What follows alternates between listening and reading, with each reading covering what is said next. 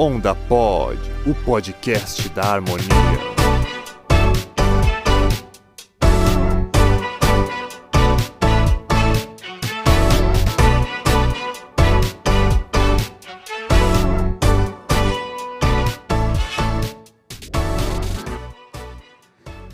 Adoro uh, etimologia. Acho que etimologia dá uma visão da gente para a gente entender o que, é a palavra. Né? Etimologia vem de etmos em grego, significa verdade, né? o verdadeiro significado. E eu fui procurar lá o que significava a palavra harmonia.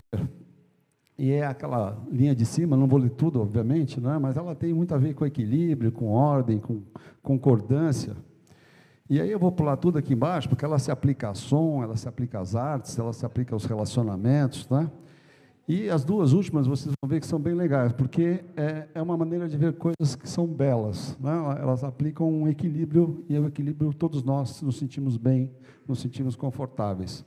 Mas o mais legal foi que o conceito atribuído a um grupo de pessoas que também trabalha focada num determinado objetivo, né? num clima de boa convivência. E é assim que eu enxergo esse time da harmonia. Né? Então, assim que esse negócio funcionar, e não funciona. Você ah, pode passar aí? Ok, então eu vou falando e eu dou a dica para você. Outra coisa que eu aprendi, não é que a palavra é tão forte que se a gente for olhar aí N, N línguas diferentes de países diferentes, a gente vai falar que tudo é muito parecido. Não é? E eu aprendi uma coisa na pesquisa ontem que eu não sabia, que eu falava polonês e sueco porque a palavra é a nossa, harmonia. Né? Eu também peguei o caractere kanji, que significa harmonia, e que outra coisa que eu achei bem legal e tem a ver com tudo que a Rebeca falou, desses momentos de plenitude, de paz, é que é o mesmo caractere para paz. Né? Ou seja, é uma, é uma sensação boa. Vamos lá? Bom, aqui eu peguei 25 anos, né? O que, que acontece em 25 anos? Aí a gente está vendo lá Dubai, 25 anos atrás, ou 26, e aqui Xangai. Achei até Xangai mais impressionante. Né? Você vê que em 25 anos a gente transforma o mundo. Né? Muito louco. Mais um, por favor. E aí entrei no site da Harmonia para pesquisar. E o Mikael já me disse que está atualizado o site, lá não são 1.500, já são 3 mil projetos, o que é um número absurdo, né? projetos super importantes, como vocês podem ver, icônicos, daqui no país, Museu da Manhã, Instituto Moreira Salles, Albert Einstein, coisas fantásticas, né? E quando a gente vê, não, ainda não. Uh, e quando a gente vê, você fala, poxa, tudo bem, 3 mil projetos bacanas e tal, mas não dá para comparar com Dubai nem com Xangai, né? Mas eu acho que a diferença não está nem na capacidade e muito menos no empenho, né? O que faltou para eles foi grana mesmo, porque se eles tivessem, certamente as coisas teriam mudado bastante. Vamos lá. Isso aqui é uma mágoa que eu fiquei, que eu entrei no site e não vi nenhum projeto da Tecnisa. Né? E eles só fizeram para nós uma, um bairro. Né? A Harmonia é a responsável pelo projeto de acústica do Jardim das Perdizes, que vocês podem ver aí. Aqui todo o sistema de simulação do bairro, né? dá para ver aqui o terreno. Lá são 30 torres que ainda não estão prontas. Mais um. Oi, acabou. Uh, mais um pedaço vocês já vão poder ver. Passa mais um, por favor. Isso aqui é uma foto real, né? parece imagem, mas é uma foto verdadeira lá. O bairro é todo em LED, então por isso que ele tem essa cor diferenciada do resto da cidade. E é um projeto totalmente integrado pela, pelo projeto aqui da, da, da Harmonia e com desempenho acústico fantástico. Mais uma. Bom, vamos falar então de futuro. Né? A gente tem lá o mercado, o mercado imobiliário, uma característica muito diferente desses mercados disruptivos que a gente viu por aqui agora. E a gente tinha uma visão de que todo sonho das pessoas era uma casa própria. Né? Todos nós aqui ouvimos os nossos pais dizerem isso, e era o carro próprio, a casa própria, o patrimônio, a segurança e assim por diante. E hoje, na realidade, os, as pessoas mais jovens perderam essa vontade. Né? Eu tenho uma filha de 25 anos que não tem carro até hoje e não faz a menor questão. Não quer. Ela prefere destruir o carro das irmãs. Já destruiu dois, por sinal. Mas está feliz, não quer o dela. Né? Vamos lá, mais um? Então, o que a gente acaba enxergando são uh, casas que têm uma característica completamente diferente. Né? Não é o que a gente oferece ainda, mas está começando a acontecer. Já acontece em alguns lugares do mundo. Então, aquela casa de cima que vocês estão vendo, na realidade a gente está chamando. Mas ela não é uma casa, é um espaço. Ela pode ser um escritório, ela pode ser uma, um lugar para lazer em férias, ela pode ser a casa para a gente morar. Como vocês estão vendo lá no escrito, ela é uma casa net zero, ou seja, ela, ela gera a sua própria energia, ela reaproveita a água de chuva e ela é construída em três meses, com 97 de produtos recicláveis. Né? É, uma, é uma visão completamente diferente do mercado tradicional de construção civil, onde você fala mercado que desperdiça, o mercado que consome recursos naturais e assim por diante. E essa casa, ela atende, então, uma premissa uh, do novo consumidor. É um cara que quer mobilidade, ele é um cara que ele não quer se fixar em lugar nenhum, ele não faz questão da propriedade, ele, a vida dele muda e ele muda junto com a vida dele. Então, são coisas bem legais acontecendo. E ele tem essa visão do planeta, da responsabilidade dele em relação à sustentabilidade e uma série de outras coisas. Né? Embaixo a gente vê esse aparelhinho que parece um saleiro, mas, na realidade, ele é um, um device da, da Amazon né, que faz o trabalho de automação das casas, uma coisa simples, banal, barata, que trabalha com uma tecnologia que chama Zigbee, que é mais eficiente que o Wi-Fi e Bluetooth para trabalhar com uh, produtos pequenos, ligar a geladeira, desligar, coisas do gênero. Né? Coisas que você compra hoje em qualquer magazine desses uh, Homes Depot que você tem lá fora ou aqui mesmo, e ele vai gerenciar a sua vida criando uma série de facilidades. A gente acha que uh, construção civil e cidades e casas são coisas de construtoras incorporadoras. A Google, a Facebook, a Amazon estão nesse mercado. Google está lançando uma cidade agora, a cidade de uma Smart City, uh, e outras virão. Né? Então, se a gente vai ficar dormindo aqui, nós vamos acordar com um logotipo colorido na nossa porta. Vamos lá, mais um. Bom, uh, disso tudo, as pessoas mudaram a visão de que uh, a gente tem que morar então na casa própria, só com a nossa família. Tem gente que mora num prédio há anos, nunca sabe o nome do vizinho, nunca cumprimentou esse vizinho, desce no elevador um olhando para o outro. Hoje em dia, descendo olhando para o celular, que é mais fácil, não precisa olhar a cara. E vem esses caras do WeWork, WeLive, WeTudo, e começam a vender uma coisa completamente diferente, não é? Você vê que eles, na primeira frase lá que eu achei mais legal, eles se descrevem como uma rede social física. Né? Em vez de você usar um aparelhinho, você se encontra com as pessoas. Você vai estar num espaço como esse que está aqui embaixo, onde você vai ter sim a sua privacidade em alguns ambientes, mas você tem um espaço completamente compartilhado uh, em outros lugares. Aí você fala, ah, isso aqui é legal lá para algum maluco lá da, dos países nórdicos e tal, mas já tem em São Paulo, né? Você tem um espaço chamado Casa aqui em São Paulo, que já trabalha com esse modelo. A gente já trabalha com isso há muitos e muitos anos. Eu mesmo morei em alguns, a gente chamava de república. Né? E eu vou te falar, era, era bem divertido. Vamos lá, mais um.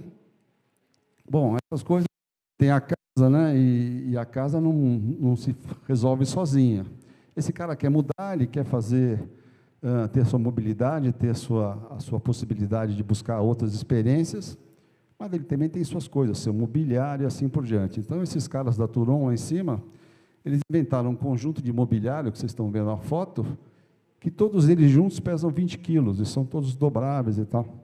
Então, quando você mudar, você pode pegar o seu patinete e levar a sua mudança junto, que eu acho que aguenta. Né? Ou seja, são coisas muito práticas para esse público. É, é um conceito de tendência baseado no que aquilo que essa população, que esse público procura. Embaixo você tem uma solução mais tradicional, né, que o cara que não, também não está tão fora do, da caixinha, mas que é, é, uma solução legal, porque isso é um container, né, um container tem mais ou menos hoje 40 pés, vai, em números redondos aí, você pode falar de quase 30 metros quadrados. E quando ele chega no lugar, ele em oito minutos se abre e vira essa casinha com 64 metros. Então você pode levar a sua casinha para o lugar que você mudou e fazer lá a sua instalação. Não vai funcionar em São Paulo, porque a casinha se monta em oito minutos, mas a licença para pôr no terreno demora uns dois anos, mais ou menos. Né? Então, aqui, acho que não vai dar certo. Mais um, por favor.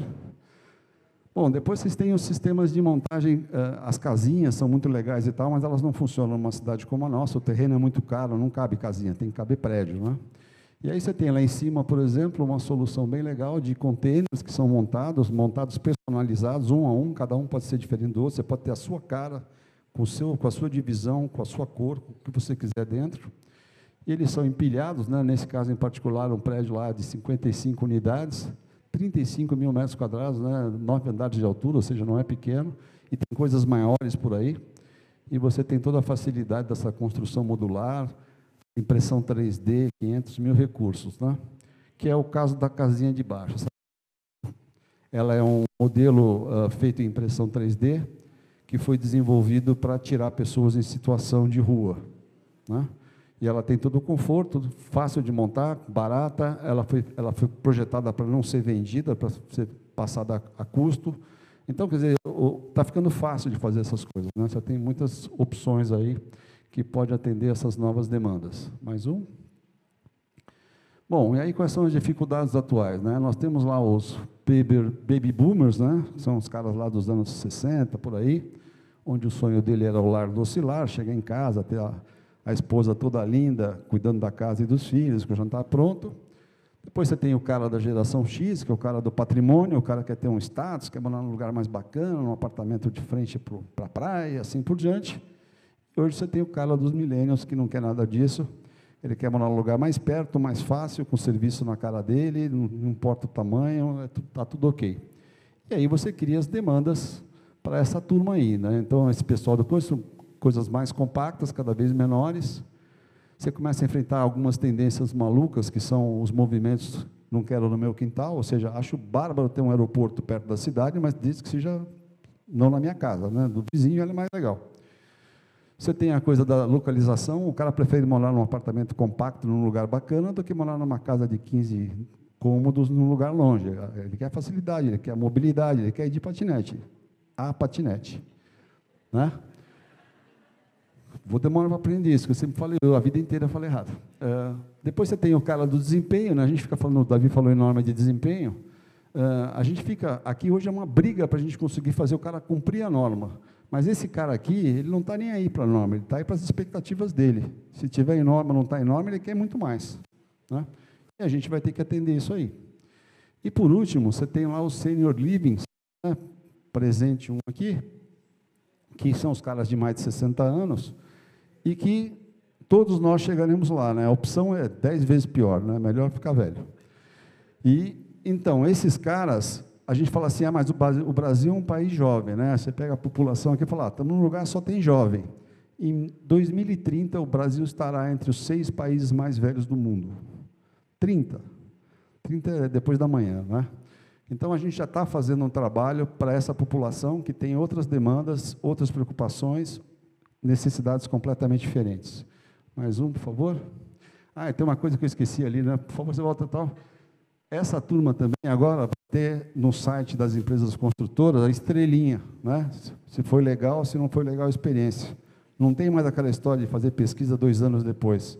Esse cara entra no teu site, ele te detona em 15 minutos se você não fez um trabalho legal. Vamos lá, mais um.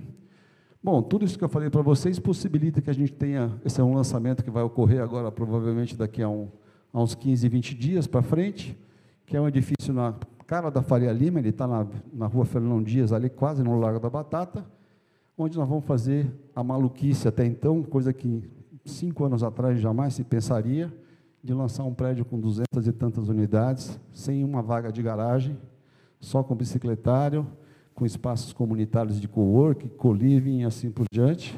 Né? Se você olhar Luiz lá cima, você vai ver as bicicletas ali. E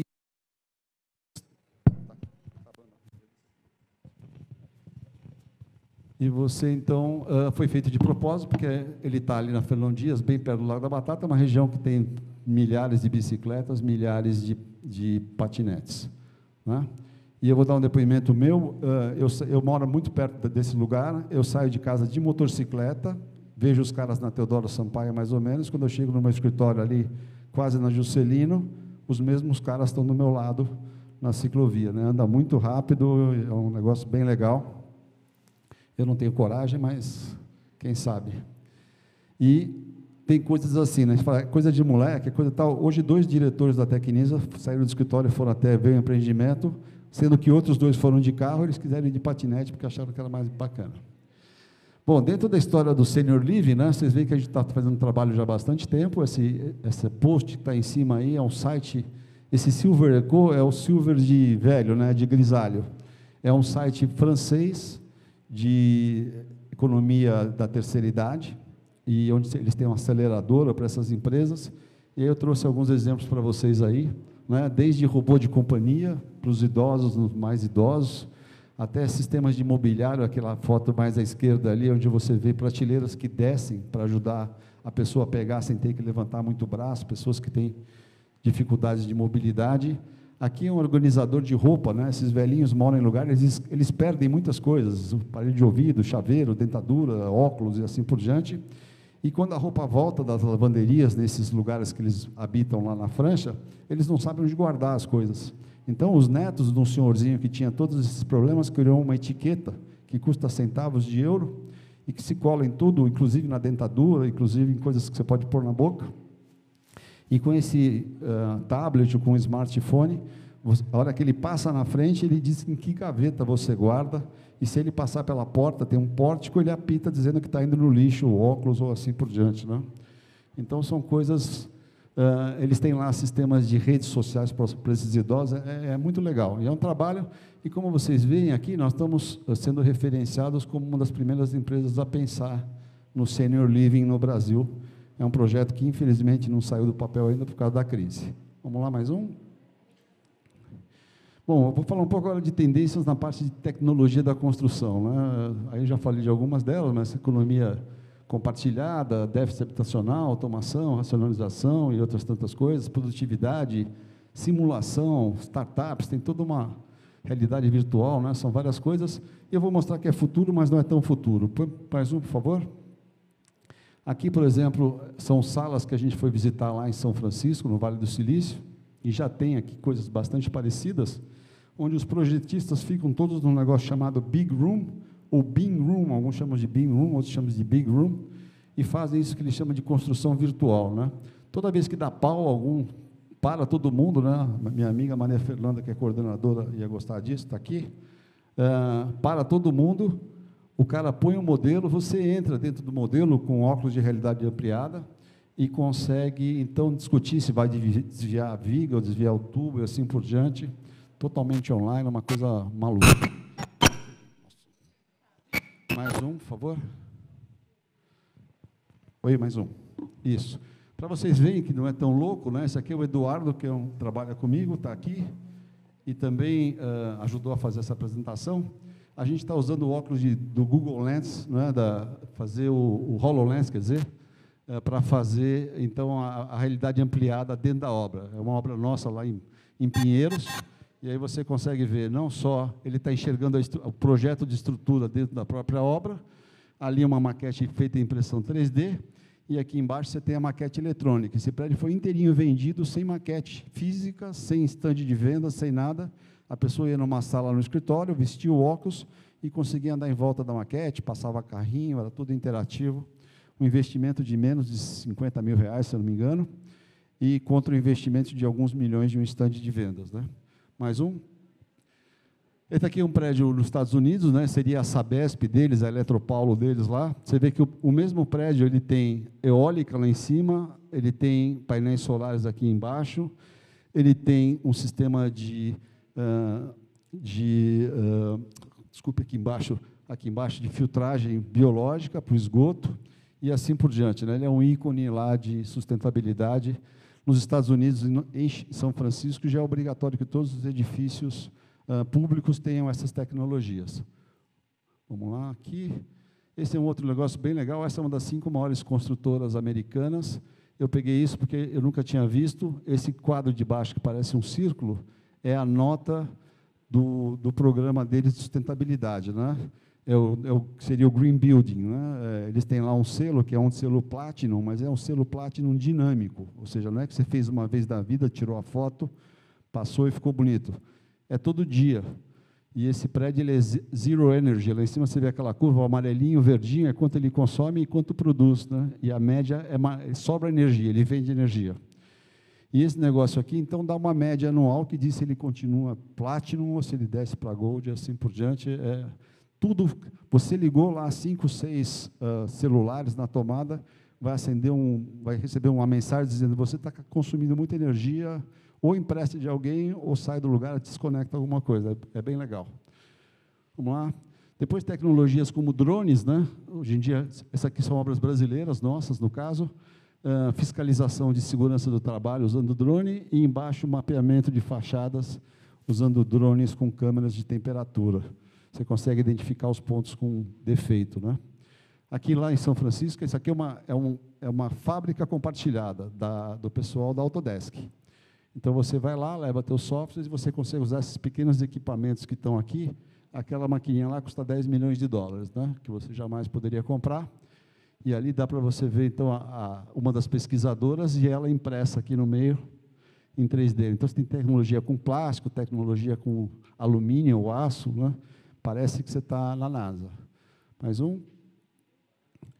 Aqui é a história dos materiais, né? são materiais ultramodernos, vocês podem ver aquela escada lá em cima, ela tem 5 centímetros de espessura, essa sacada, por exemplo, também tem 6 centímetros de espessura, né? tem muita gente que teria medo de ficar em cima dela, mas ela é um super concreto, é um concreto de altíssima resistência, já está disponível no Brasil, inclusive, e em cima você consegue ver uma ponte que tem 120 metros, né?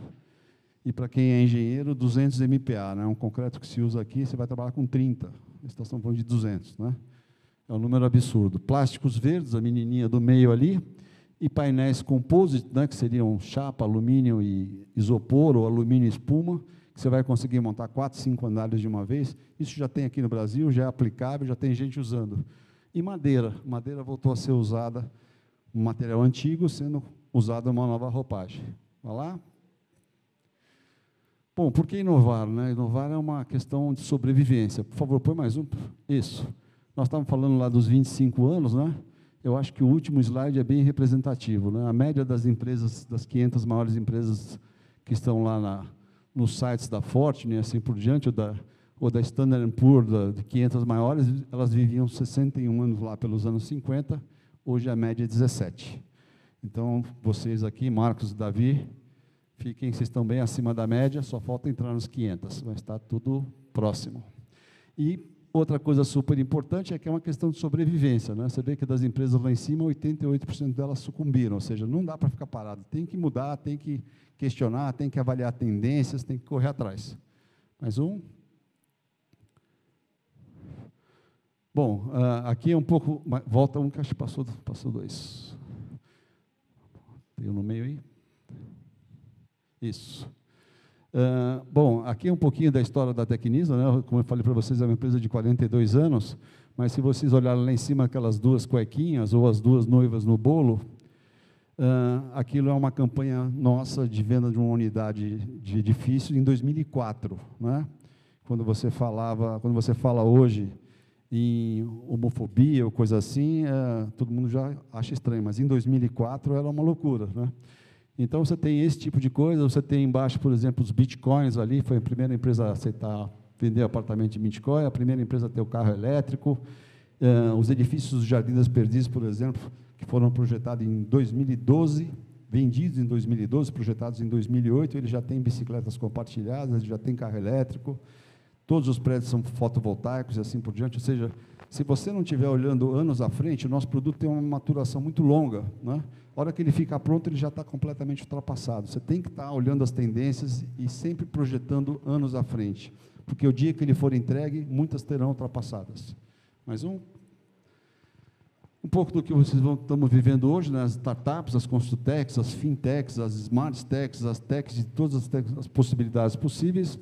Muitas no Brasil, algumas delas unicórnios que já nasceram e valem bilhões, né? Você pega lá Quinto Andar e outras tantas que estão com resultados muito legais. Então, é um negócio para vocês olharem, para vocês investirem, para vocês copiarem, para vocês empreenderem. Tem que correr atrás também. Vamos lá? Um pouco do que a gente usa né, no nosso mercado, o real estate, você está vendo várias empresas lá, o Quinto Andar, a Loft, né, o Airbnb, House, Open Door, coisas que nós usamos no nosso dia a dia já, cada uma delas com as suas devidas demandas. E fácil, aplicativo, celular, muito ágil, uma coisa que vai pegar, vai acabar com o corretor, vai acabar com uma série de coisas que a gente fez a vida inteira e achou que ia morrer fazendo. Né? Não vai, não. Mais um. Bom, essa frase eu achei super legal, né? Que a gente pode fazer já, né? Está escrito lá que o, o futuro já está aqui, né? Ele só não está uniformemente distribuído. É verdade. Se você for olhar por aí, uh, essas coisas estão todas acessíveis. Você pode ir lá, entrar na internet, achar, pesquisar, visitar o cara, ele vai te contar como ele fez. A visão mundial hoje não é mais de esconder, só eu tenho a tecnologia. Os caras estão lá para mostrar tudo, compartilhar tudo. Eles acham que quanto mais gente olhando e e dando palpite, maior a chance de acertar e assim por diante. Né? Mais uma. Bom, aqui é o seguinte: quem tiver dificuldade de olhar o futuro, meus dados estão na nuvem ali. Muito obrigado. Obrigado, Fábio.